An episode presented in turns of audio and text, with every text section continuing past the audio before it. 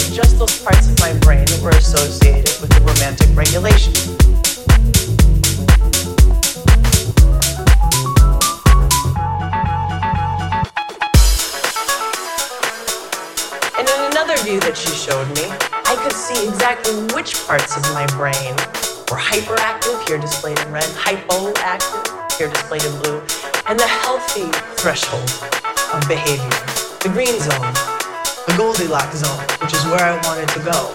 And we can, in fact, isolate just those parts of my brain that were associated with the romantic regulation.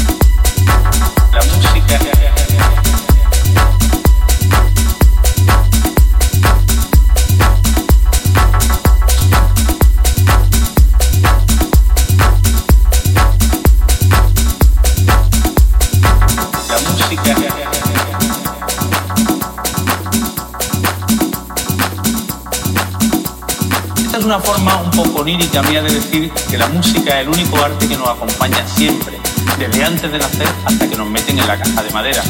La poesía, la pintura, la literatura van llegando con el tiempo, pero la música empezamos a crearla con nuestros corazones aproximadamente en la cuarta semana en que ya somos.